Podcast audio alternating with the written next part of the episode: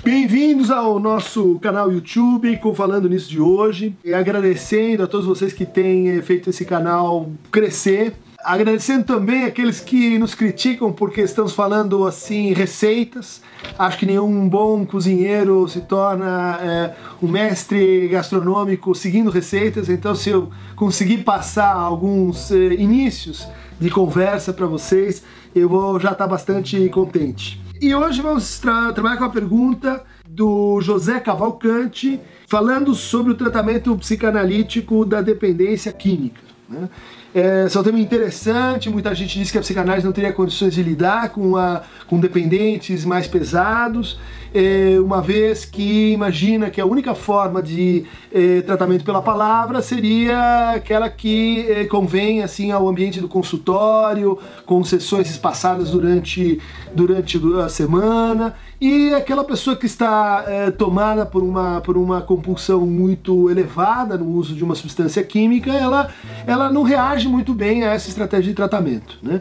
Então, mas uh, o primeiro ponto é que a gente não, não deve identificar uma coisa com a outra. Né? Há gente trabalhando em, em centros de excelência para o tratamento da drogadição, com abordagem psicanalítica, eh, com ótimos resultados já há bastante tempo. Inclusive nos CAPs ADs, né, os CAPs para álcool e drogas, uh, há bons resultados também com abordagem psicanalítica. Mas o que, que ela consiste? Né? Eh, em tese, eh, a gente vai eh, olhar e escutar essa pessoa que está muitas vezes com a sua vida devastada, com a com ruptura de laços, com a, a família numa situação opressiva, tensa e conflituosa. A gente vai olhar para toda essa, essa, forma de vida em, em colapso ou em anomia e, é, antes de tudo, colocar ali um sujeito, tratar aquela, aquela pessoa como um sujeito. Portanto, introduzir um espaço que costuma estar assim devastado ou suprimido, que é o espaço da palavra, né? o espaço entre é, aquilo que, que compõe o conjunto de angústias, de culpas, de ansiedades, de, de fracassos, de impotência e esse momento de alívio, esse momento de suspensão que é propiciado pela, pelo de prazer, que é propiciado pela droga. Então se trata de colocar aí uma intervir aí com um espaçamento progressivo, com um uh, aumento da extensão simbólica entre o sujeito e seu ato, uh, fazendo com que a droga deixe de ser um objeto uh, que vai tamponando todas as modalidades de falta daquela para aquela pessoa, tanto no nível da privação quanto no nível da frustração e ainda da castração.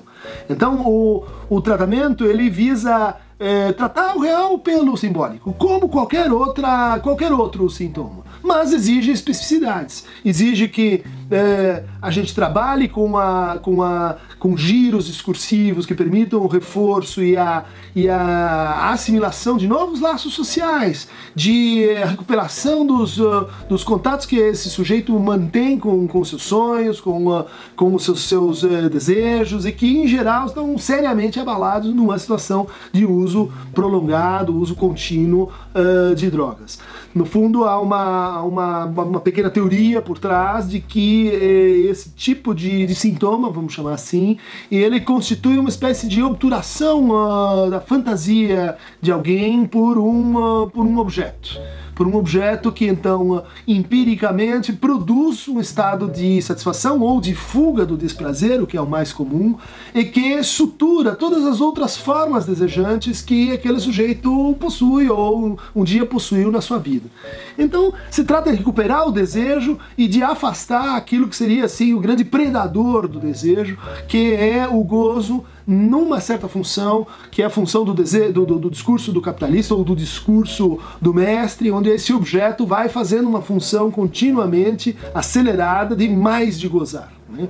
Então, se trata de um giro discursivo, e todo giro discursivo é uma transformação do laço social. E toda transformação de um discurso implica num momento de abertura para um signo de amor. E um signo de amor envolve a produção de uma transferência. Então, podia dizer que os tratamentos bem-sucedidos com, a, com drogadição, eles dependem sumamente da força da transferência, da capacidade de produzir uma transformação na relação com o objeto, que é, no fundo, o, a potência transformativa representada pelo amor, o amor de transferência tantas vezes colocado pelo Freud. Em vez de indicar apenas um, um, livro, eu vou me referir a uma experiência eh, consagrada no Brasil, né, que é o, o, Centro Mineiro de Toxicomania da Secretaria do Estado de Saúde e mais particularmente aos trabalhos de Fernando Grossi, né, eh, de eh, Oscar Cirino, de Idálio Bahia, é, que vem é, trazendo uma, uma,